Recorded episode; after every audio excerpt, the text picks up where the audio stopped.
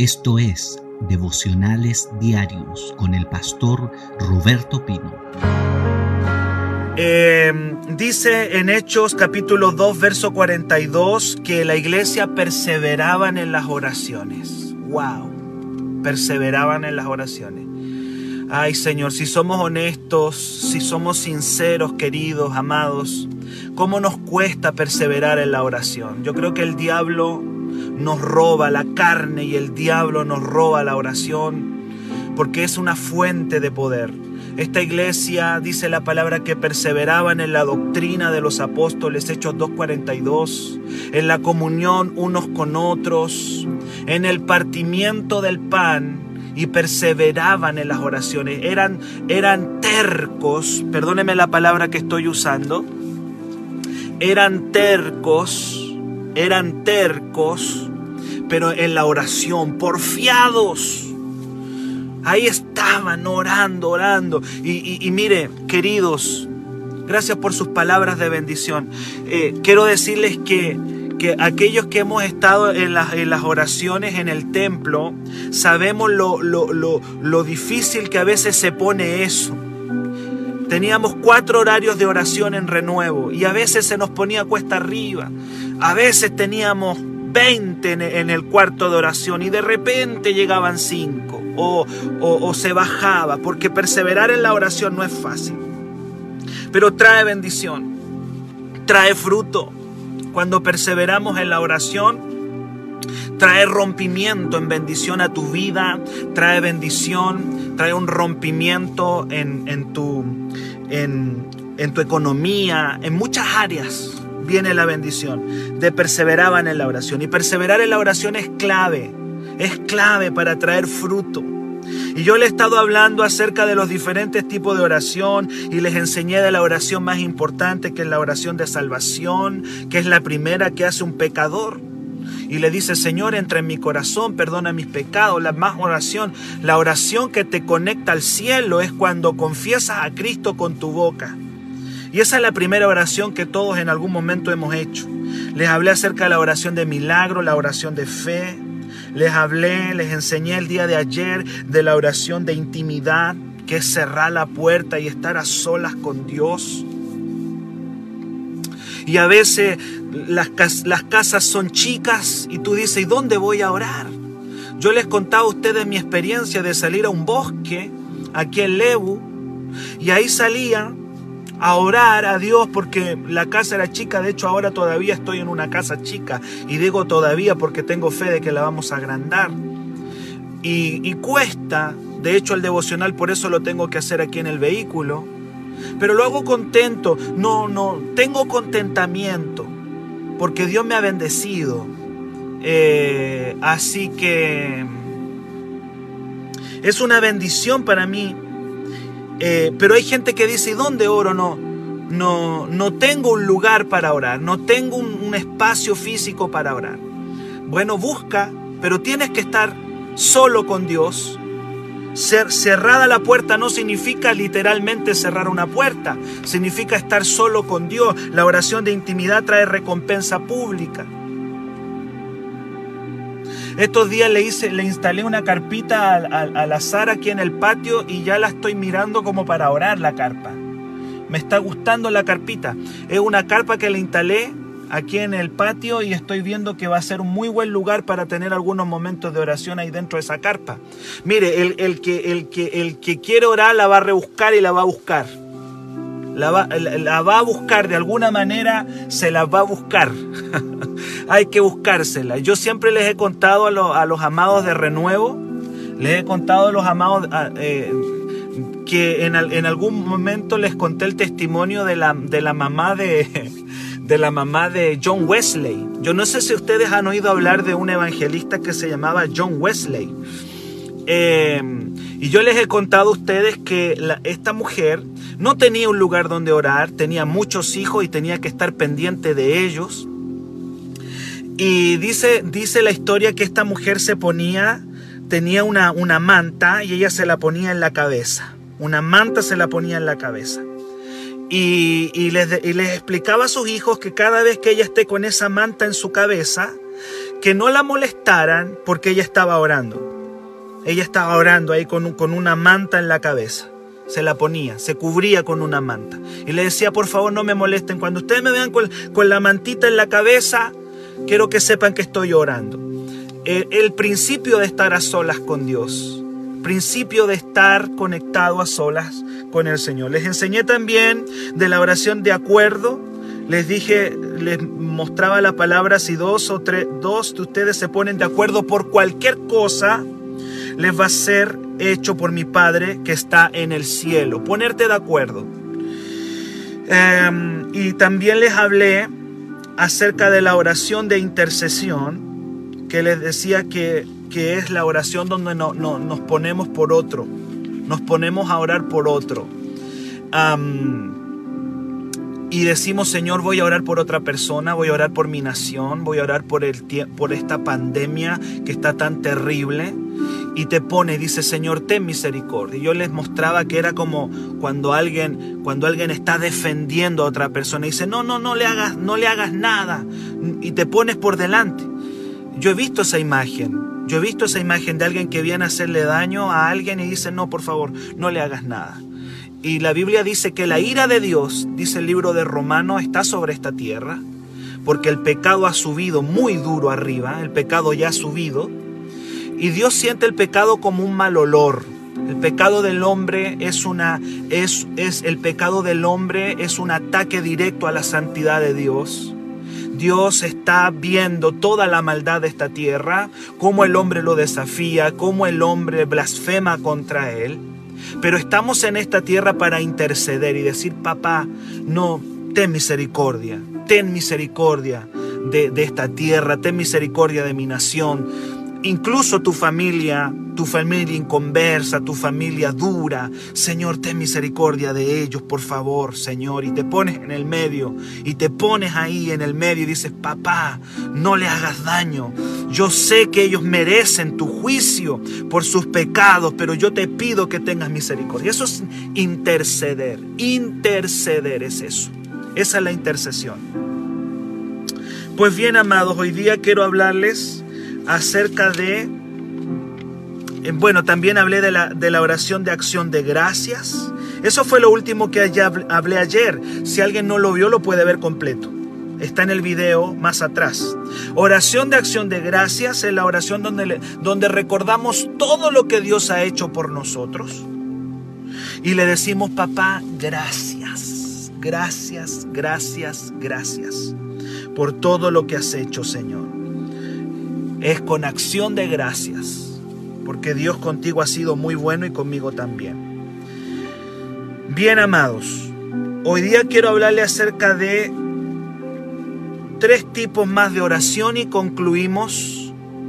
Tres tipos más de oración y vamos a concluir los tipos de oración. Si alguien me dice, pastor, ¿y habrá más? Yo creo que sí, puede que haya más.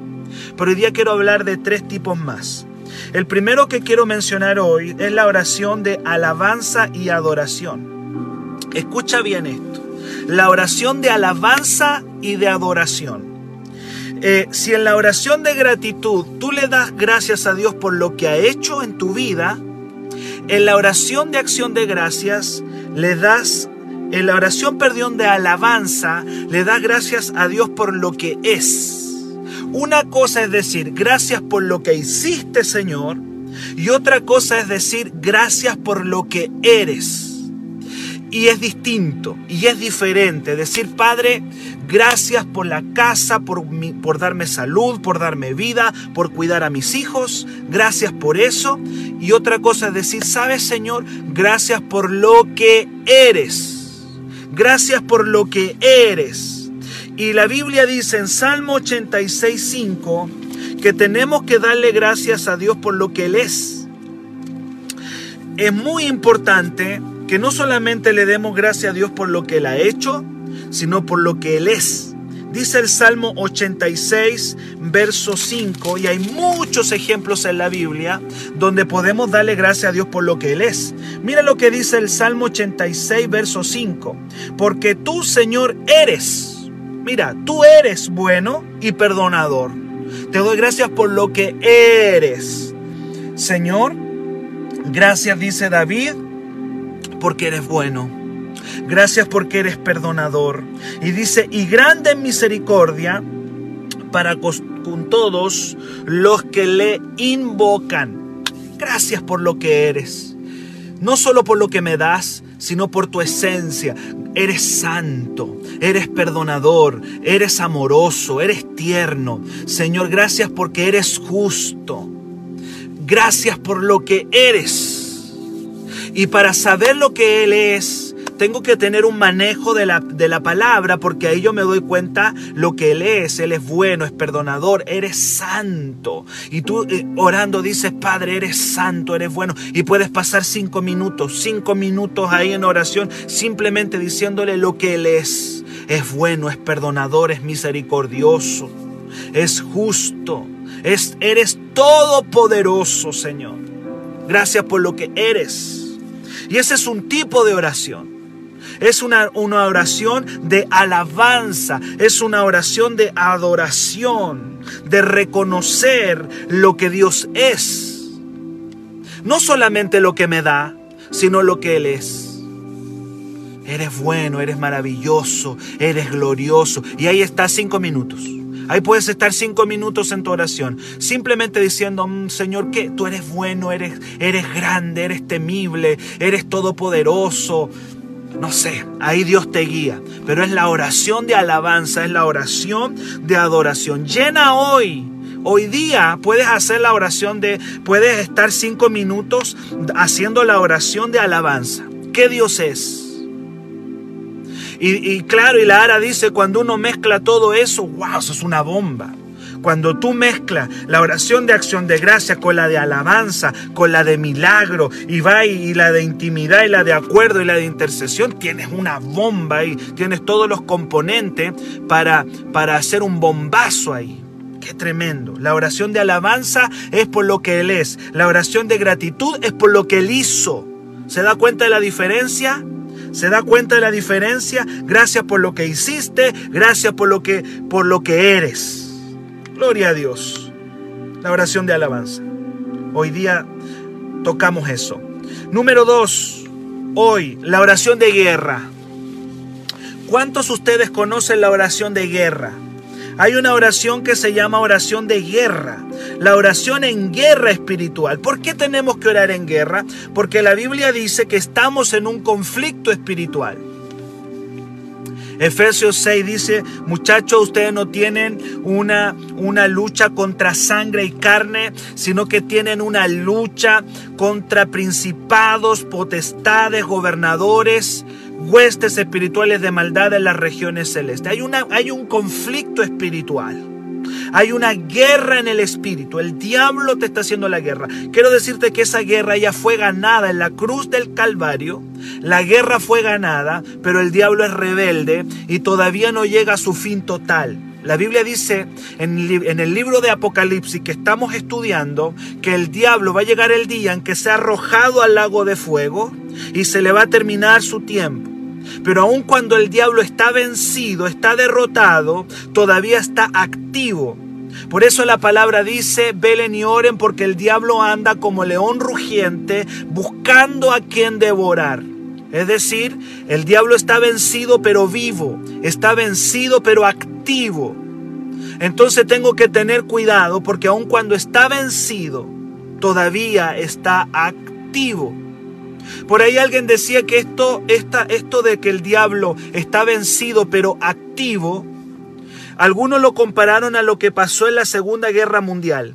Cuando las tropas alemanas perdieron la guerra y la ganaron los aliados y ganaron la guerra, quedaron por ahí varios alemanes escondidos en las montañas en diferentes lugares de Europa que, que seguían atacando seguían atacando y seguían con armamento. Eso me da la idea y, el peligro seguía latente porque aun cuando los, los nazis perdieron la guerra, aún seguía latente el peligro porque por ahí habían soldados alemanes, soldados nazis que todavía estaban por ahí con armas y matando, matando soldados todavía, rebeldes. Y el diablo es un rebelde que aun cuando está vencido, está derrotado a través de la cruz del Calvario, sigue, sigue tirando sus últimas balas. En palabras bien claras es eso. El diablo está tirando sus últimas balas y los cristianos tenemos que estar apercibidos y tenemos que hacer oraciones de guerra. Efesios 6 ya le digo, ya le decía, que dice que hay una batalla, hay un conflicto espiritual, el diablo está derrotado, pero está vivo y está activo, está como un león rugiente y sigue buscando a quien devorar. Ya va a llegar su fin. Ya va a llegar su fin. Hoy día le recordamos al diablo que ya va a llegar su fin que está escrito en el libro de Apocalipsis. Dice que el dragón será lanzado al lago de fuego. Ese es el fin de Satanás y Satanás lo sabe muy bien. Por eso está tirando sus últimas balas. ¿Y qué tenemos nosotros en cuanto a la oración? Tenemos oraciones de guerra. Oraciones de guerra. Segunda de, de, Corintios capítulo 10. Segunda de Corintios capítulo 10, verso 4, 6 dice que tenemos armas espirituales tenemos un armamento espiritual y una de nuestras armas es la oración de guerra. Así como está la oración de gratitud, así como existe la oración de alabanza, de intercesión, de fe y otras de acuerdo, también está la oración de guerra. Y hay momentos que tiene que salir el león que tú tienes dentro, tiene que, tienes que sacar las garras espirituales en algún momento y darle duro al diablo que quiere meterse contigo. Hay gente que dice, pastor, si yo no me meto con el diablo, entonces el diablo no se va a meter conmigo. No, no, no, no es así. Lamentablemente no es así. Si tú no te metes con el diablo, el diablo sí se va a meter contigo igual. Alguien dice, y si yo no molesto al diablo, no me va a molestar a mí. No, no, no. El diablo te va, el diablo te va a dar duro. El diablo te va a dar duro el diablo te va a dar. Va a golpear tu casa, Satanás va, a querer golpear tu economía, tu salud, va a querer eh, ir contra tu estado de ánimo, porque eso también tiene que ver con tu salud mental y espiritual. El enemigo está activo y está vivo y está atacando. Pero hay oraciones de guerra que nosotros podemos hacer. ¿Qué es lo que, ¿Por qué el diablo te ataca? ¿Por qué el diablo me ataca a mí? Porque Satanás el diablo, queridos, quiere detener el plan de Dios. En el fondo él no tiene ningún problema, digamos, directamente quizá con nosotros, bueno, aparte de ser creación de Dios y de odiarnos, pero Satanás lo que quiere detener es el plan que Dios trazó para ti. Tu llamado, tu ministerio. Lo que el diablo está atacando es detener el plan de Dios porque el diablo sabe que tú en las manos de Dios eres poderoso. En las manos de Dios, mis amadas que están viendo este devocional, son poderosísimos. Entonces el diablo va a trabajar de una u otra manera para detener el plan de Dios en tu vida. Te va a entretener, te va a engañar, te va a mantener ocupado en diferentes cosas, te va a mantener ahí, a raya, pero nunca conociendo el plan de Dios en tu vida. Ahí te va a tener el diablo. Te va a tener ahí entretenido, estancado, frío, tibio, pero ahí te va a mantener. Porque hay un plan de Dios en tu vida. Hay un propósito, hay un llamado. Hay algo a lo cual tú viniste a esta tierra. Nadie llegó a este mundo por casualidad. Mucho más si tienes a Cristo en tu vida. Eres una bomba en las manos de Dios y el diablo lo sabe. Y va a pelear contra tu propósito todos los días de tu vida. Todos los días de tu vida. Para que ese plan no se cumpla. Hay que hacer oraciones de guerra. Hay que hacer oraciones de guerra. Hay que levantarse en guerra por la familia, por la casa y por el plan de Dios. Nehemías 4:4 dice la Biblia que habían dos enemigos de Nehemías. Zambalat y Tobías se llamaban estos, estos hijos del diablo. Perdónenme, pero así son hijos del diablo. Zambalat y Tobías. Y estaban impidiendo que Nehemías cumpliera su llamado. estaban impidiendo que Nehemías construyera los muros de Jerusalén. Zambalat y Tobías, hijos del diablo, instrumentos de Satanás, para que el plan de Dios no se cumpla. Así como hoy día hay instrumentos de Satanás que muchas veces te rodean para que tú no llegues al lugar que Dios diseñó para ti. Y dice la Biblia en Nehemías 4:4 que Nehemías oró en guerra. Nehemías 4:4. Y él y Nehemías se cansa de, de esta persecución. Y Nehemías dice, mira Señor, cómo se burlan de nosotros. Que sus burlas recaigan sobre sus propias cabezas y que sean llevados cautivos a tierra extraña. ¿Cuántos dicen amén a esto? Mira, mira, mira cómo Nehemías está sacando las garras. Mira cómo Nehemías está sacando la espada de la boca. Y dice, mira Señor, mira Señor, se están burlando de nosotros. Que sus burlas caigan sobre sus propias cabezas y que estos hijos del diablo sean llevados a tierra extraña que sean llevados, que sus burlas caigan sobre sus propias cabezas. Estas oraciones están permitidas hacerla cuando el plan de Dios está siendo interferido.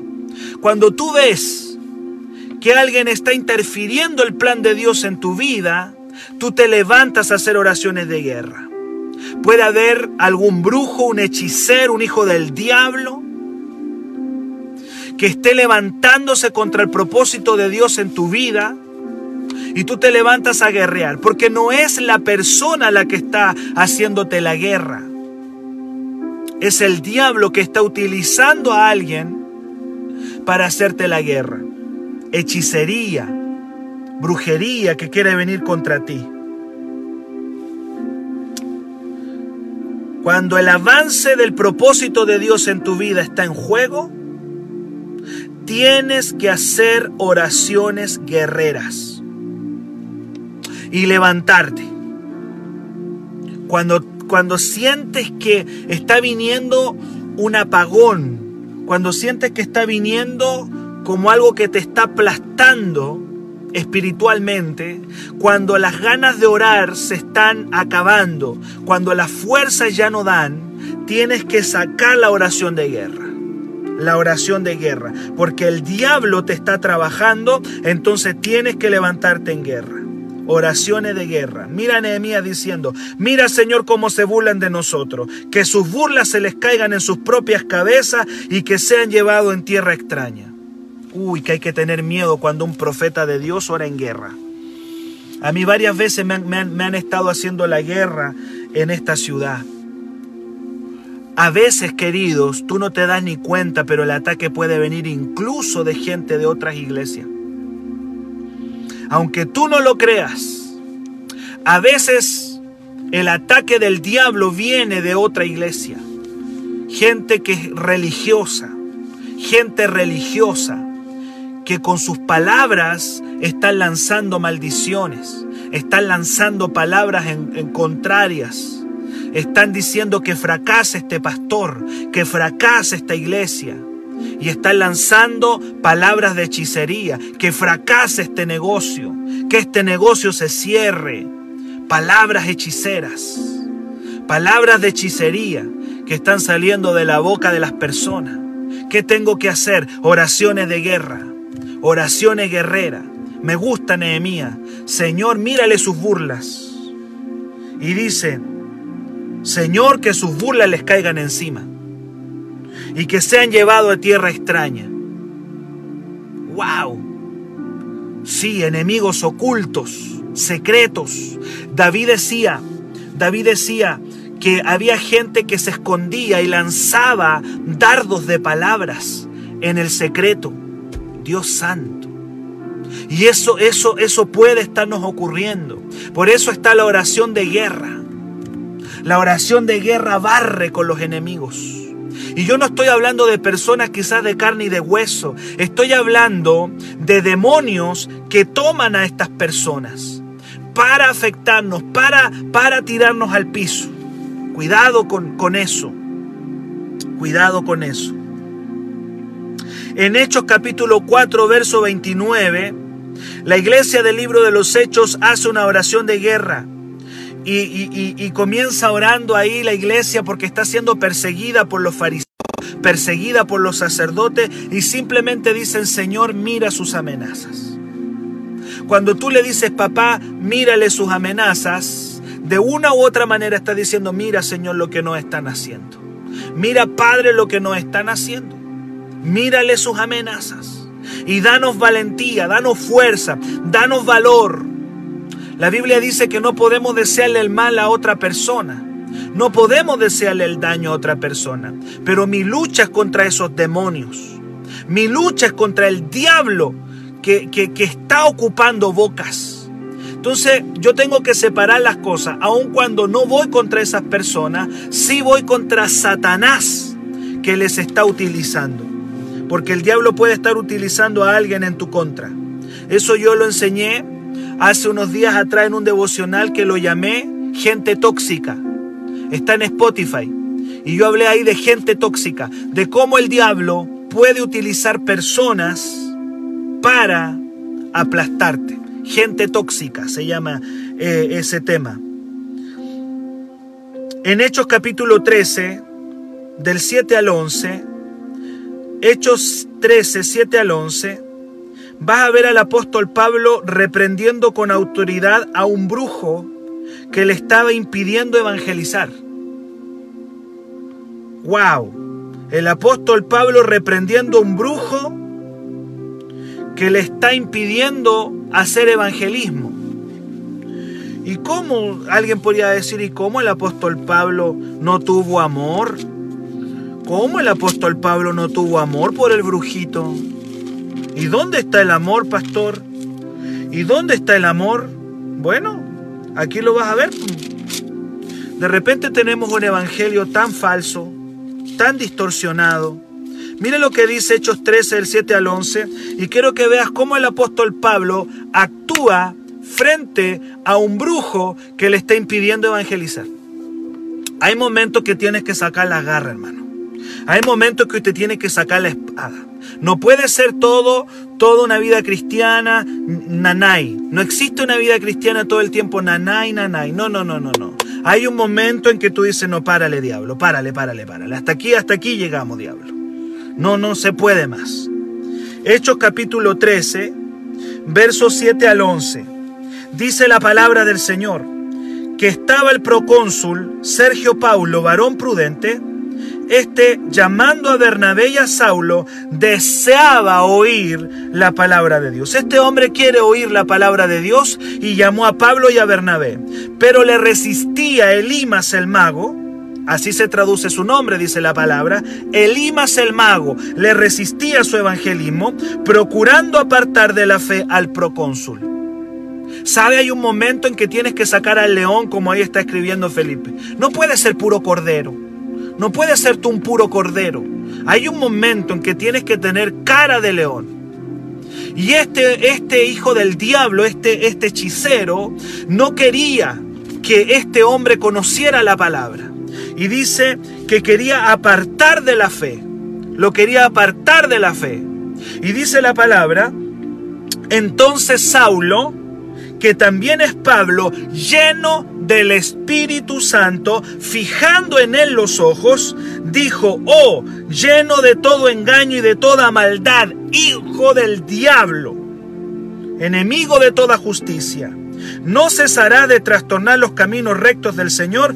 He aquí, la mano del Señor está contra ti y serás ciego y no verás el sol por algún tiempo. E inmediatamente cayeron sobre él oscuridad y tinieblas, y andando alrededor buscaba quien le condujese de la mano. Hay un momento que tú tienes que empezar a hacer oraciones de guerra. Ahora, ¿por qué Pablo lo hace? ¿Porque está recibiendo un ataque directo él? No.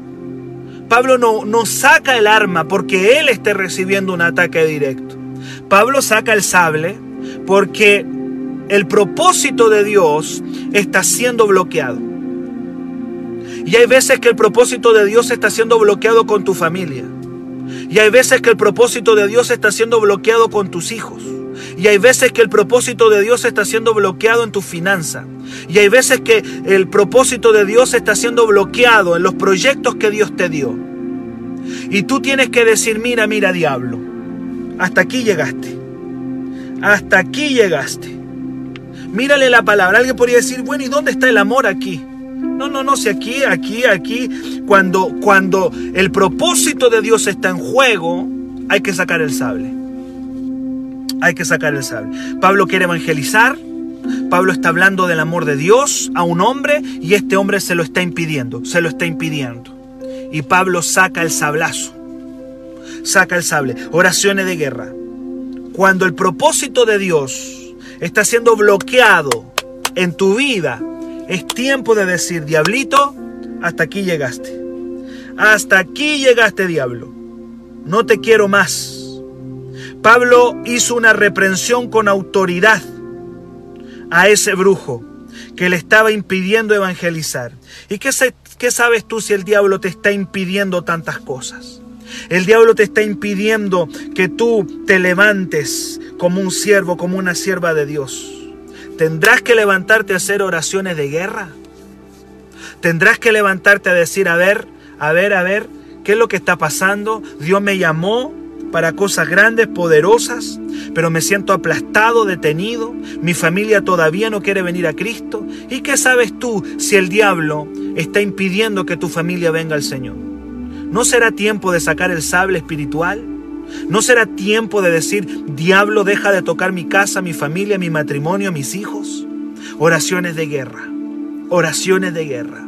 La oración que hizo Nehemías contra Zambalat y contra Tobías. La oración de Pablo contra este hombre llamado Elimas el mago. ¿Qué, qué, qué está distrayendo tu vida o, o tu familia? ¿O tu propósito en Dios?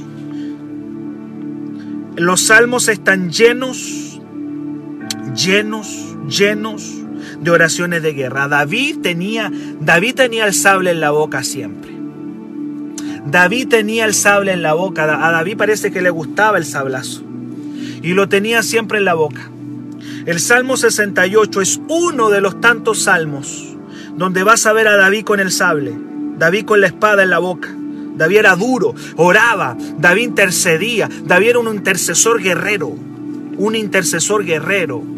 Hay momentos en que tienes que hacer oraciones de cordero, pero hay veces que tienes que hacer oraciones de león. Y las oraciones de leones nacen cuando vuelvo a repetir, no es que vas a andar tirándole sablazo a todo el mundo. Las oraciones de guerra vienen cuando el propósito de Dios en tu vida está siendo detenido por el diablo cuando lo que Dios te mandó hacer está siendo bloqueado, cuando tu propósito está siendo bloqueado, cuando está siendo amenazada tu casa, cuando está siendo amenazada tu familia, cuando está siendo amenazado tus sueños en Dios. Es tiempo de sacar el sable. Y hay gente que tiene que cambiar la dirección porque la pelea no es contra tu esposo, la pelea no es contra tus hijos, la pelea no es contra el vecino, la pelea ni siquiera es contra el brujo. La pelea es contra el diablo. Tu lucha no es contra tu matrimonio, ni contra tu esposo ni tu esposa, sino contra Satanás, el diablo que quiere impedir. Salmo 68. Salmo 68. Todo el Salmo 68 Tienes a un David guerreando. Tienes a un David haciendo guerra espiritual y hay, hay, más, hay muchísimos, muchísimos pasajes de, de, salmos de guerra y oraciones de guerra. Se puede tú vas a encontrar libros completos que hablan de esto. Yo no te lo voy a enseñar en 30 minutos. Eh, está lleno de literatura cristiana que habla de la guerra espiritual. Está lleno, lleno de, de, libros, de información con respecto al tema. Yo solamente te estoy enseñando que existe un tipo de oración que es oraciones de guerra.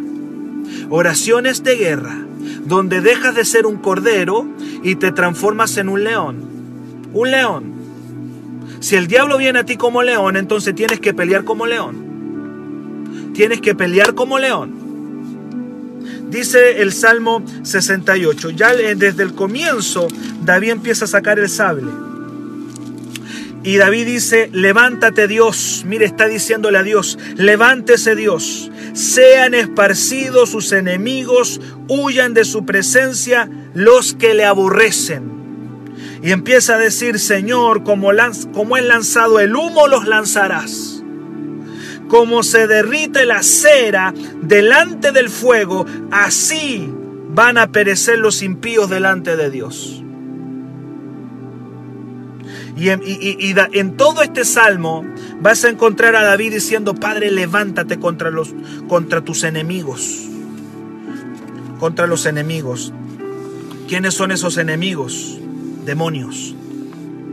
Fuerzas espirituales de maldad el diablo anda como león rugiente, alrededor. ¡Wow! Cerquita. ¿eh? Cuando dice alrededor, es cerca, buscando a quien devorar. Oraciones de guerra, oraciones violentas, oraciones poderosas.